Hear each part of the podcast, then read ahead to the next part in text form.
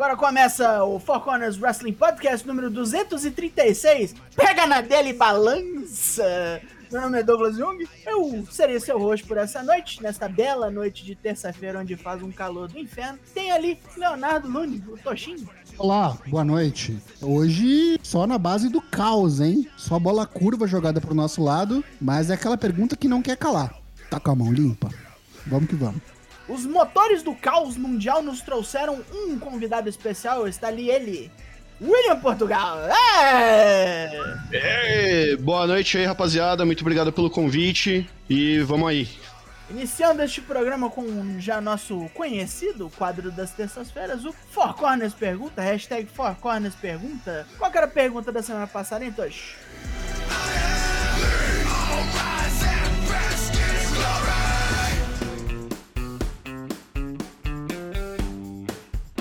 A gente teve o um evento de 50 anos, né, da New Japan Pro Wrestling, evento de aniversário, e a gente aproveitou para perguntar, nestes 50 anos de New Japan Pro Wrestling, qual é a primeira ou a mais marcante memória que você tem da companhia? Seria uma luta? Seria um lutador? Seria um momento? Comente! E o pessoal respondeu, começando por ele, senhor genérico, Okada versus Ômega. Foi por conta deles, em assunto de luta, que meu amor por wrestling voltou. Olha só, quem diria, hein? Caralho, isso é que eu chamo de uma reativação. E é uma, e é uma boa rivalidade, né? Se tem aí uma rivalidade, acho que pra fazer alguém voltar a ver wrestling, essa aqui é. Acho que não dá para negar, né? Da última década é clássica, né, cara? Foi o que definiu ali esse período, né? Acho que foi a virada ali, né? O que puxou a New Japan pro patamar que ela tá hoje, apesar de ela estar tá meio mal das pernas, mas aí por outros fatores, né? É. Mandou pra gente também, Boizito 20, Wrestle Kingdom 12, por ser o primeiro que eu vi no Virote, com a turma do Virote lá no Discord do Four Corners. E a gente gosta muito, continue. Os caras vão trabalhar na base do, do, do Rebite e, e Monster Mango, né?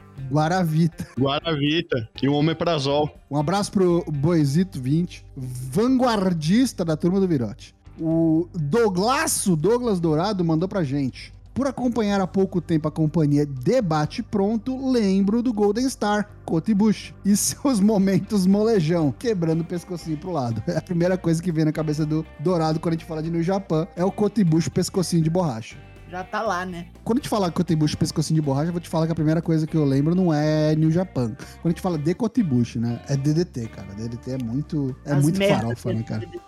Meu Deus do céu, né, cara? Andando de kart, usando fogo de artifício. Broderagem com Omega. A Jakong atacando ele no meio da rua. É sempre essas merdas. A luta dele com, com, com boneca lá, com o Yoshihiko. Né?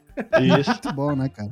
É, a Lucky Zanganelli mandou pra gente. A minha primeira lembrança da New Japan uh, Pro Wrestling foi a final do G1 entre Goto e Kenny Omega. Mas não só a luta, mas os vídeos promocionais com o Goto na cachoeira. Cara, é, é uma. É, Goto, Hiroki Goto é uma instituição, né? Um dos favoritos do Four Corners. Quem não gosta do, do, do nosso nobre Chagas, do Aramucha, boa gente não é. Você veio aqui no Four Corners pra falar mal de Goto, você veio pro lugar errado. Cara, Hiroki Goto, ele, ele é o que define o Fighting Spirit, né, cara? Eu acho que vou fazer uma imagem de Hiroki Goto aqui, colocar aqui também, porque nos dias que eu estiver sem inspiração, que eu estiver triste, que eu estiver perdido na vida, é só você olhar a pose, aquela pose do dragão na cachoeira, que o seu dia vai melhorar, cara. Com certeza. Hiroki Goto fez Yoshihashi ser campeão, rapaz. Quem consegue fazer um negócio desse? Pô, olha aí. E tem aqui um, um, menino aqui, um tal de Barolo Corman, que tá mando, mandou pra gente, ó. Sem dúvida alguma, Styles versus Omega no Wrestle Kingdom 10.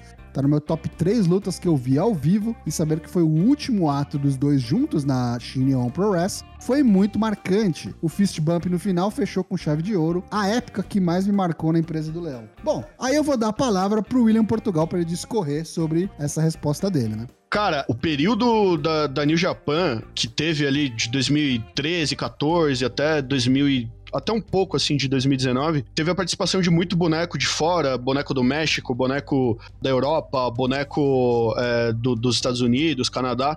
Cara, era o pré-Forbidden Door, né, cara? E, e, eu acho que quando o Styles deixou a Impact e apareceu na New Japan, cara, é, eu acho que elevou não só a carreira dele, mas também como a própria imagem da New Japan, né? É, eu, eu lembro de já uns dois anos É, antes dele aparecer, eu já tava assistindo, porque, enfim, já tava de saco cheio de WWE. Eu, eu comecei a procurar outras coisas, comecei a ver a, a, as paradas que o, que o Devitt, né, que o Finn Balor já tava fazendo. E ele aparecer ali, cara, é, foi algo é, não inimaginável, assim, mas foi uma parada que para mim foi muito mágico, assim, né? Porque ali foi, cara, five star atrás de five star, né? Ele contra o, o, o Tanahashi, ele contra o Kada. E eu acho que ele contra o Nakamura, cara, é uma parada que é diferente, né? Tem uns bonecos que quando, quando se junta, é uma parada diferente, né, cara? E eu acho que aquela luta em específico deles dois, cara, foi muito marcante. É, aí também vem a, a quebra ali da, da, da, treta de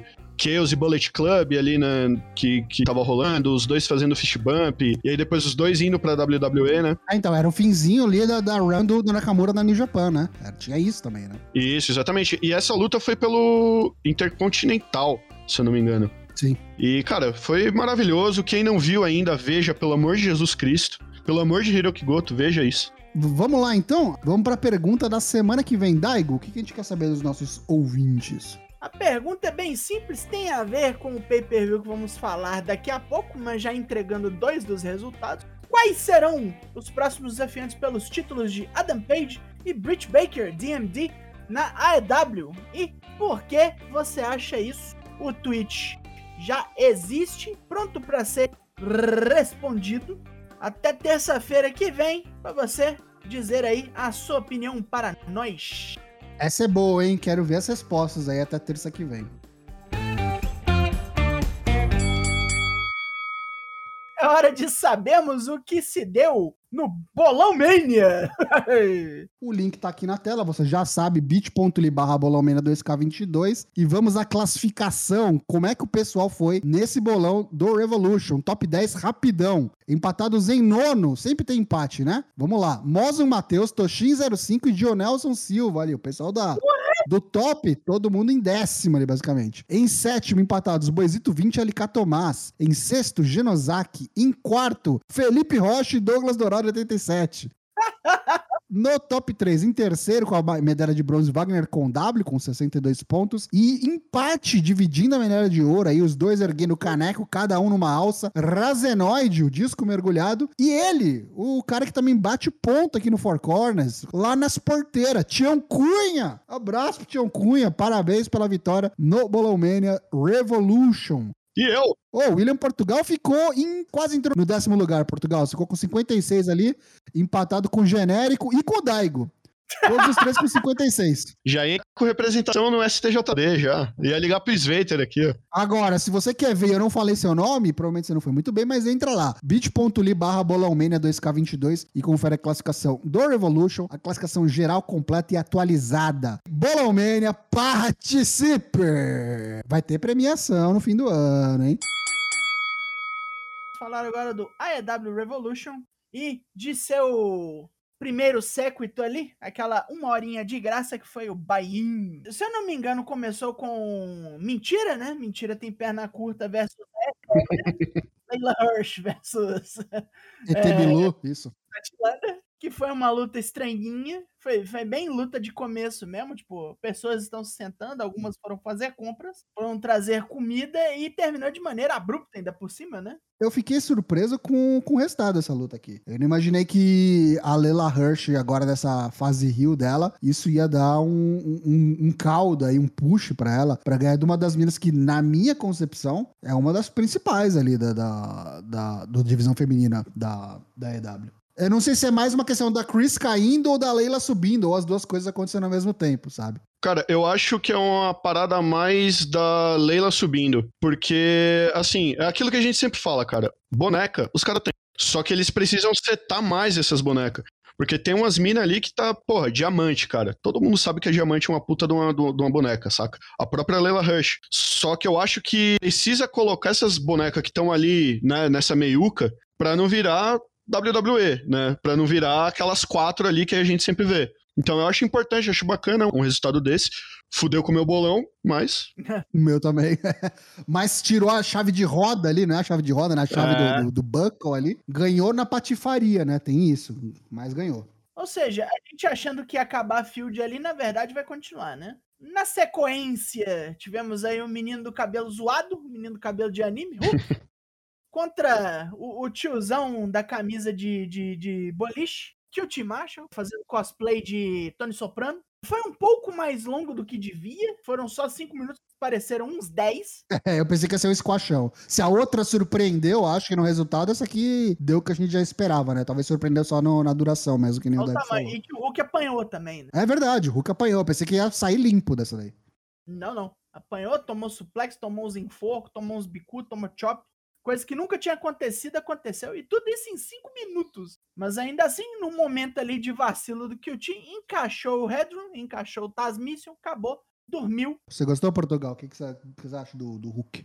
Hulk é bacana, acho que esse moleque aí tem futuro. A base vem forte, né? Cotia? As joias de Cutia, né? A Sarazetes. Primeiro pay-per-view, é, tá ganhando mais espaço. Só acho que tem que começar a falar, né? Ficar com essa cara de bunda aí, né? Só essa cara de Tom Holland depois do crack. Se for pra falar e ser um Karen Cross, cara, eu prefiro que não fale nada. É. Deu ali, submissão, Hulk, esperado, cinco minutinhos, é isso aí. Aí depois a gente teve a luta que eu mais esperava desse Bahia aqui.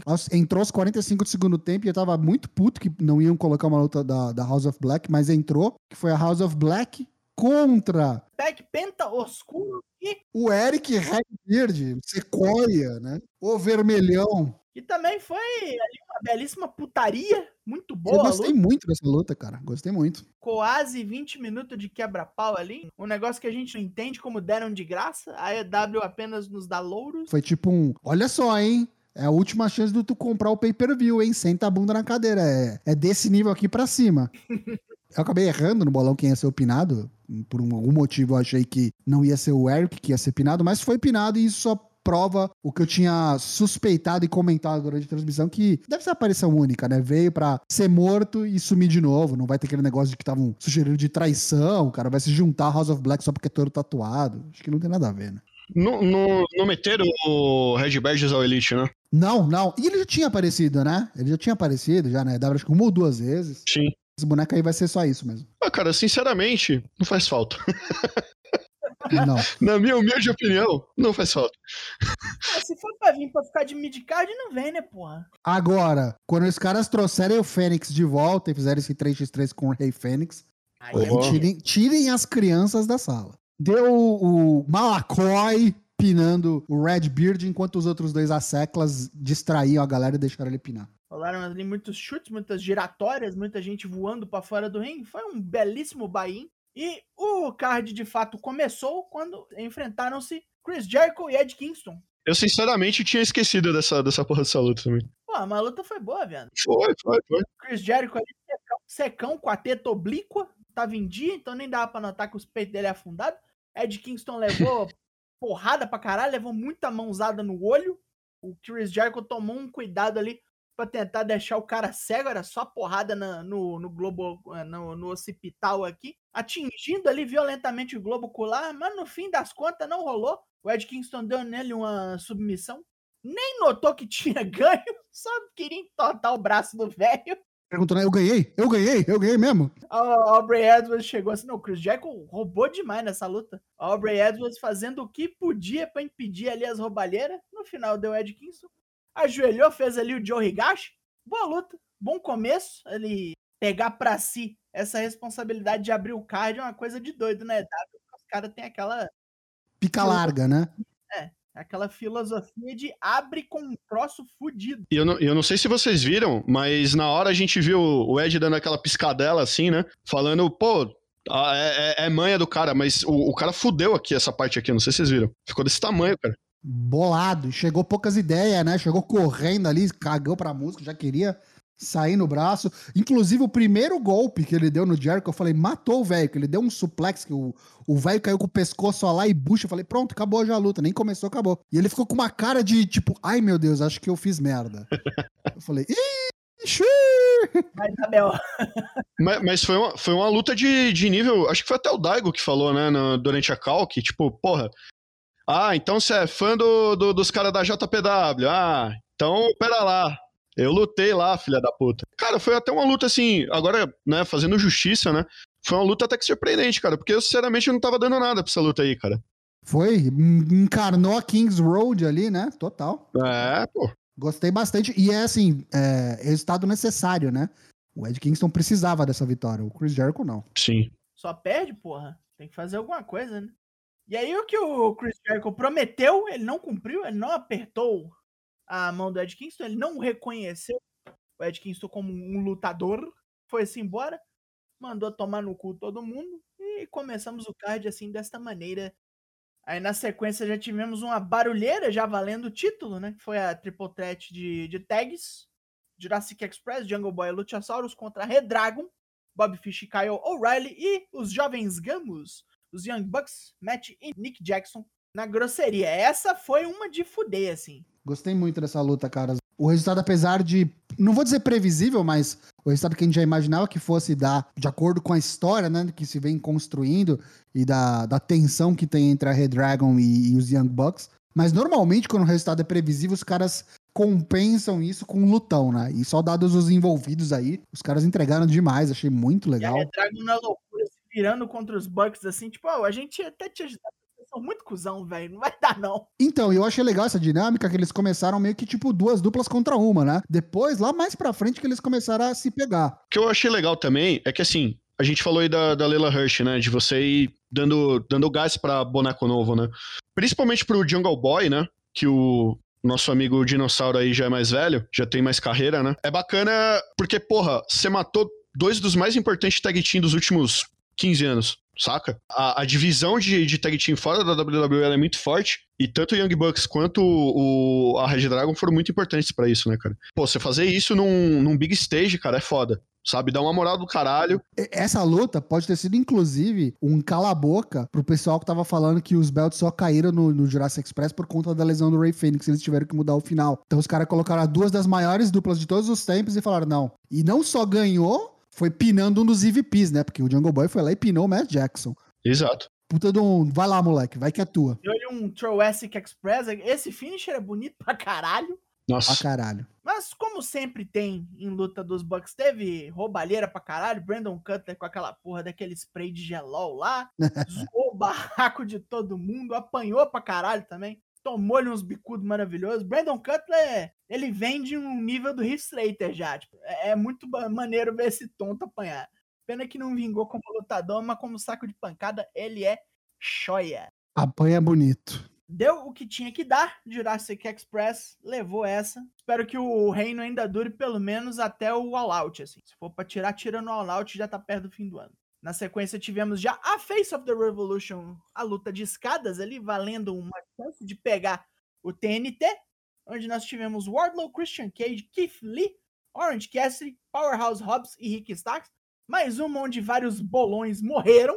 O meu, inclusive, empacotou aí, porque não deu Keith Lee, como a maioria pensava. Veio bombante, veio ali de participação do podcast do Jericho, veio aí de mostras de força absurda e descomunal matou o Bononi com a Genkidama, mas não deu não, bicho. Quem pegou o anelzinho do Sonic foi Wardlow. Muita gente também apostou no Wardlow, e aí é o que a gente falou. Só tem esses dois bonecos que podem ganhar essa Leather Match. Se não for um, é o outro. A gente tentou bolar uma teoria ali de que o Wardlow não precisava disso, que ele ia ter outras coisas para fazer com o MJF, que a gente imaginou que fosse perder e acabou acontecendo. Mas não, cara, parece que o push é real. Dyna Black está com a razão. O ano de 2022 pode ser do Wardlow mesmo. E o MJF ficar chupando o dedo. Mas ainda acho, hein? Beleza, ele ganhou o anel. Agora ele tem um, uma oportunidade garantida. Mas isso aí não é o título.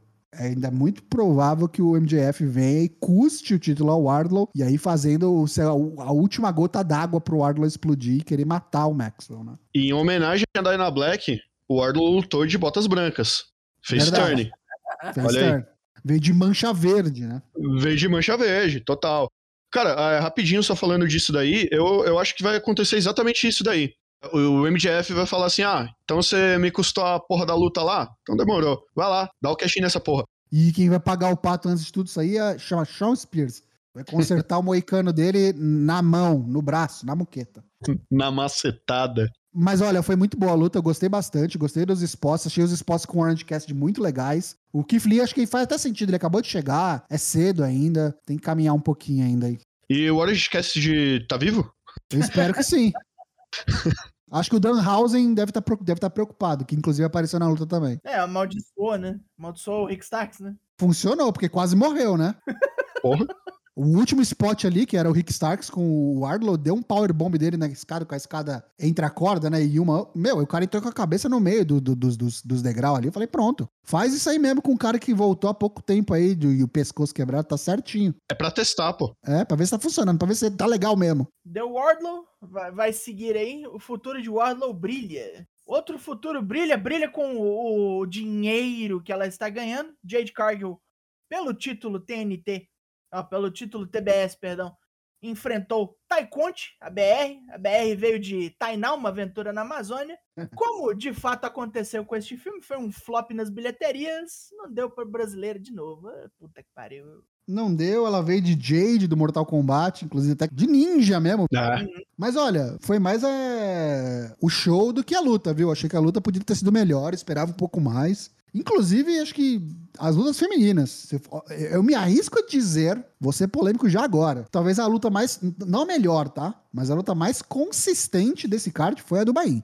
E olha que foi mais curta. Teve uns bagulhos que aconteceram tanto nessa quanto na da Bridge, que não pode acontecer com quem é campeã e com quem tá, esta- em teoria, estabelecida, e são as duas principais mulheres da, da companhia. Cara, a- mas assim, é, fazendo o advogado do diabo, é, eu acho que em comparação ao que ela tava alguns meses atrás, a, a Jade, falando da Jade, né? Ela evoluiu pra caralho. É, eu acho que ela tá até mais solta. Que nem eu, eu tava falando do, do Hulk aí, né, cara? Que eu acho ele meio travadão ainda, assim. Eu acho que a Jade, ela já tá até mais desenvolta, assim, tipo, parada de interagir com a câmera, sabe? É quando ela passa ali na rampa ali, tipo, ela mostra o dedo no meio pros caras, tal, mano, os outros tomando cu. Acho que tá evoluindo, cara. É, mas meio que chovendo molhado, né? A IW precisa dar mais espaço, mais TV time pra divisão feminina, cara. Senão não tem jeito. Tá tão solta, né? Que no comecinho da luta meteu um, beijaço na Conte, né? Assim, what the fuck, assim, do nada. Qual o contexto? Não tem, né? né? Explica isso aí. Mas é isso, né? 29-0 vai ficar invicta até sabe Deus quando. Deve dar 50-0 aí essa mulher. Até as tampas. 50 a 0 é possível. Mesmo porque, como ela luta muito, até no meio do ano já deu 50. De Dark, Dark Elevation, vai vendo. Enfim, rolou um vacilito da BR. Um Jaded perdeu. Fica pra próxima. Ana Jay também não conseguiu ajudar muito. Voou numa mesa. Se fudeu também. Agora, meu filho, agora é a hora da grosseria. Agora é a hora que todo mundo tá querendo ouvir. Que nós vamos pra Dog Collar Match, a luta coleira de cachorro entre CM Punk e Maxwell James Friedman. Aliás, James não é. Jacob. É, Maxwell Jacob Friedman. Melhor da noite, né?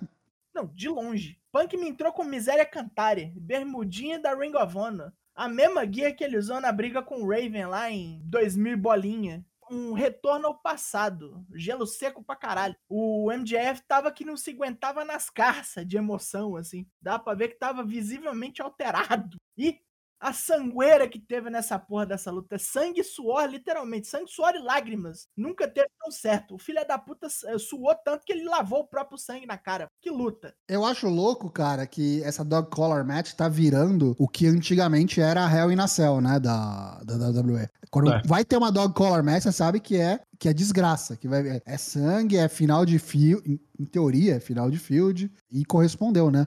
A luta tecnicamente foi muito boa, mas acho que todo o teatro, toda a história, a construção contribuiu assim imensamente, tanto quanto a parte técnica. Se eu for friamente botar um cara que não acompanha a construção pra assistir essa luta, ele vai falar, ah, legal. Agora, se você acompanhou tudo, se você já sabe da história dos bonecos, acrescenta demais. E é aí que eu acho que o wrestling é espetacular. É. A continuidade aqui, a construção, pra mim, foi excepcional. O final também foi muito bom, né? O Punk meio que se vingando das derrotas que ele teve pro, pro Max. Muito bom, cara. As taxinhas, o Max ouvindo no começo com a Cura of Personality, enganando a galera. E ele chamando a mamãe, né? Chamando a mamãe, pedindo o anel pro Arlo. Me dá, o- me dá o anel, Arlo. Manhê! Ó, vou deixar aqui, pega quem quiser. Aí se te vira, negão. Falando bem breve, assim, porque se eu for falar dessa luta, eu vou ficar até amanhã.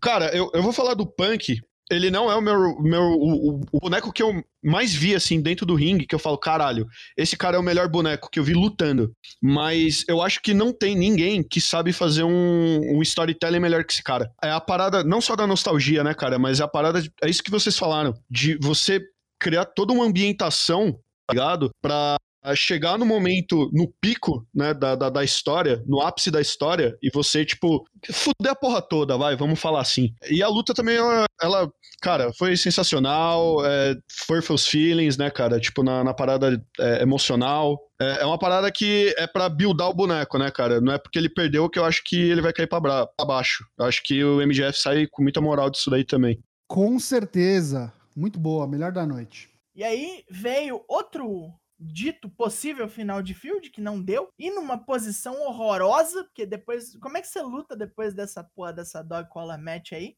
Foi Brit Breaker versus Thunder Rosa. Foi uma luta ruim. E longa. Uns spot bobo que elas estavam errando. Parece que, sei lá, deu um nervoso nas duas. Não foi só a, a Brit Baker que cagou no, no maiô. A Thunder Rosa também parecia que não tava bem tipo, já encheu o saco, né? As interrupções da, da Rebel e da Jamie Hater, tipo, porra, até quando, sabe? Tipo, vai mascarar isso e vai, vai sei lá, colocar um pano aí em cima do, da real habilidade da Britt Baker. Olha a polêmica, hein? Olha a polêmica. Uhum. Eu queria fazer um destaque aqui pro belt novo, cara. O belt novo das mulheres eu achei espetacular, muito bonito. E me arrisco a dizer que é mais bonito que o masculino, hein? Passou do belt mais feio da companhia pro belt mais bonito. Com certeza. É inspirado naquele Mid-South foda-se lá, né? Isso, o cara que fez falou. Cara, eu não sei o que acontece com essas duas, porque assim, lutar elas sabem, pra caralho. As duas são boas, pra caralho. Mas eu vejo que deve ter acontecido alguma coisa aí vamos especular, né? Já tem um tempo que, cara, elas não estão se dando bem dentro do ringue. Teve uma luta, eu não, eu não lembro se foi na semana retrasada, mas foi no Rampage, que até a Mercedes Martins entrou no meio e tal.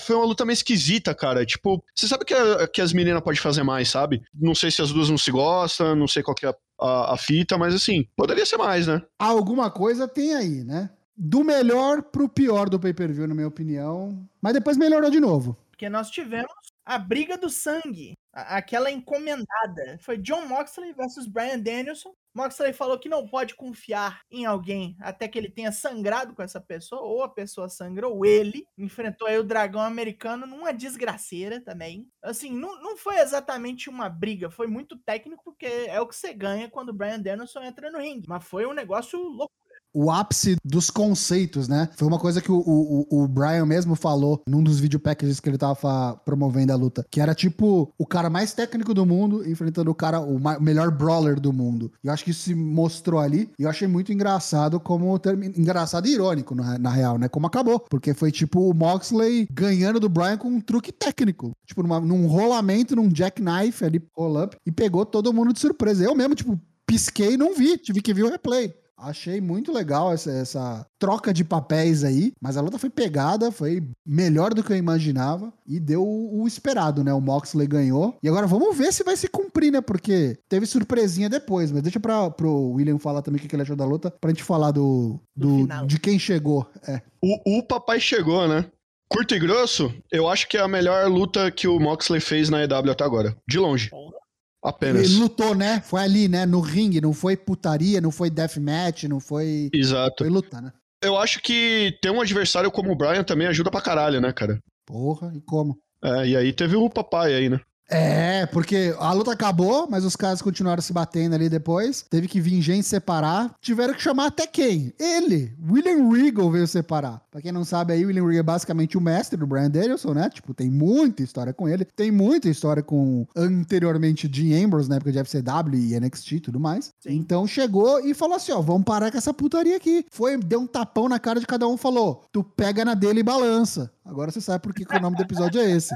E tu pega na dele e balança também. Taca a limpa, então cumprimenta ele. Afinal, isso aqui não é código de honra? Vocês não vieram da Ring of Honor, seus filhos da puta? Vamos exercer esse negócio aí. E foram e se cumprimentaram, cara. Pra mim, de verdade, o pay-per-view foi muito bom muito boas lutas, teve uns deslizes, mas esse ponto para mim foi o mais importante de todo o pay-per-view e é, para mim pode ser um ponto de virada para EW. O William Regal ele acrescenta tanto, mas tanto para EW, e eu realmente me empolga, tá ligado? Eu tô muito interessado e curioso para ver o que, que vai sair daí, se eles vão realmente dar Ring of Honor para ele, se ele vai ser um manager dessa possível facção que parece que vai sair do papel do Brian do, do Moxley. Tô muito curioso para ver o que vai sair daí. Essa luta também foi muito boa. Ficou um pouquinho atrás da do Punk, na minha opinião, mas foi boa demais, 20 minutinhos ali. Você não assistiu, vale você conferir. Essa é uma das lutas pra ir atrás, assim. Se você não quiser ver o pay-per-view todo, tem três lutas que você tem que ter visto só. Essa é uma. E a gente não falou em contratações, porque logo depois que apareceu esse spot do William Regal, já subiu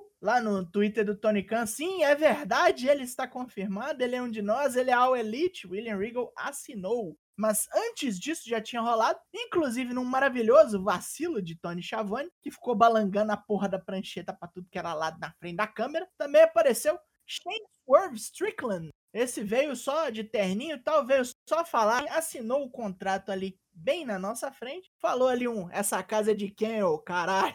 O público respondeu. Mandou um I love you too também, né? Mandou beijinho pra galera. Já pode, né? Já pode fazer Swerve e Sammy Guevara pelo título e tire as crianças da sala. Puta que pariu. Dia de São Patrício é semana que vem. Se quiser acontecer, eu não vou achar ruim. Não, não vou achar ruim também. O Arnold vai achar ruim, mas eu não vou achar ruim, não. E na sequência, depois desse spot do William Regal aí, tivemos a, a luta de mijar. Foi Darby Allin, Sting e Sammy Guevara contra a AHFO.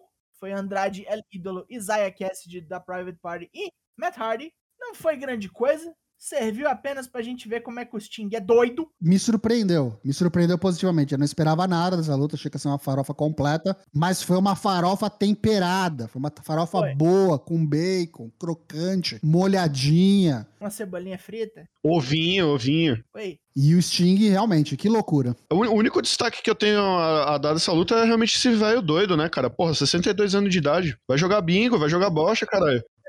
Teve um outro spot legal também, que foi o Spanish Fly, né? Do, Foi. do Sammy Guevara no Isaiah Cast ali, tipo, lá na entrada, na rampa ali, em cima das mesas. Eu achei que ia dar merda, caíram muito esquisito. Mas os bonecos são de borracha, né? Tá safe, são novo. E foi pinado o Matt Hardy, né? Eu achei que o Matt Hardy ia dar, dar linha, né? Pra já deixar a letra um possível Jeff Hardy, que deve estar vindo aí, quem sabe, nessa próxima quarta-feira, já amanhã, dia 9, que é quando finda lá o No Compete Clause dele. Mas não, foi pinado pelo Darby, Coffin Drop. Coffin Drop errado, né? Não pegou. Pegou a cabeça assim no braço dele, mas muito por culpa do match que rolou, né? Não viu, sei Uhum. lá. Saiu do lugar. Não foi culpa do Darby Allin nesse spot aí, não. E aí chegamos nele.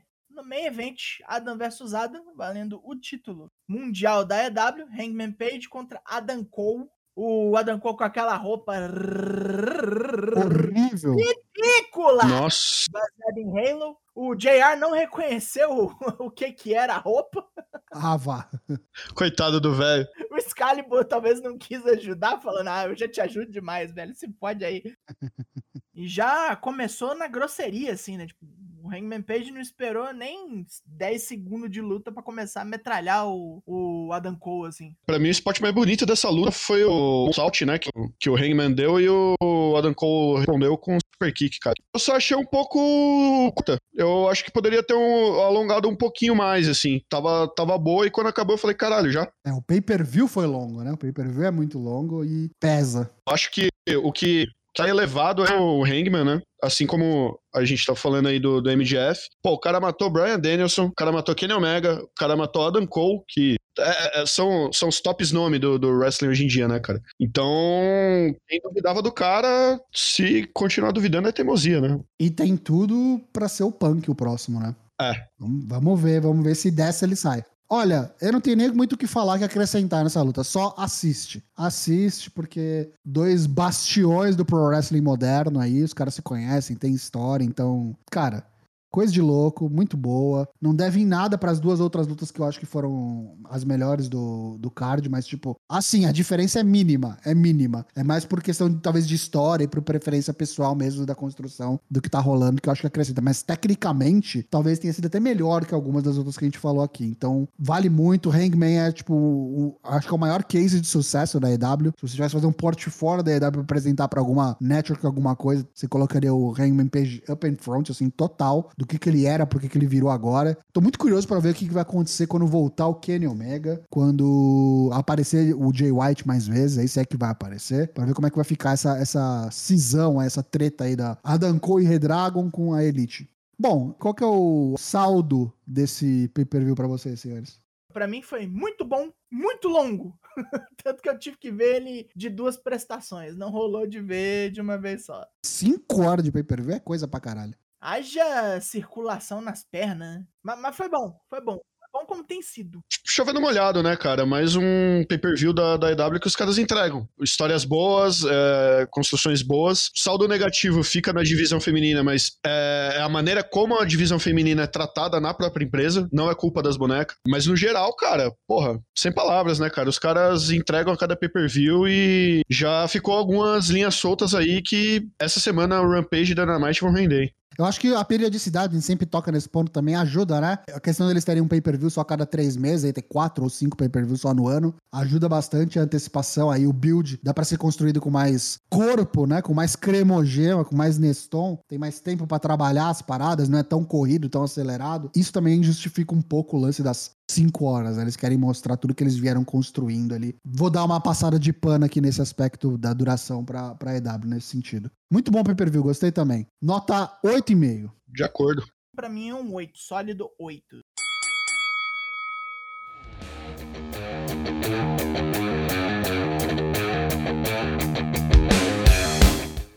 É isso. Terminou-se o programa de número 236, mais curto essa semana, infelizmente. Mas é o que acontece quando a gente faz tudo ao vivo. Quem sabe faz ao vivo, a gente sabe. Nas lives nós temos todas as terças e quintas sem cortes aqui no Twitch, twitch.tv ForceWP, começando ali quase sempre às 8 horas da noite. O episódio do podcast sai para você na quarta-feira no Spotify, no Apple Podcast, no Deezer, ou seja lá onde você pega seus podcasts assinou o RSS, ele aparece lá para você. Temos Twitter, temos Instagram, mas o mais importante é que você vá até o nosso Discord, onde você pode conviver com essas pessoas maravilhosas que somos nós e os nossos fãs. É isso aí, Tosh, despede do povo. Obrigado aí por todo mundo que veio acompanhar a gente. Foi meio bagunçado aí com o imprevisto aí de última hora do Dana Black. Mandar um abraço pro Matheus Mosman. Ele logo retorna aqui pro Four Corners Wrestling Podcast. Mandar um abraço também pro William Portugal, que cobriu o Dana Black aqui e compareceu, nos ajudou aqui no episódio de hoje. Quinta-feira a gente tá de volta com o sorteio de 2K22 e tamo junto. Obrigado e até logo. Vem que você ganha, menino. Imagina!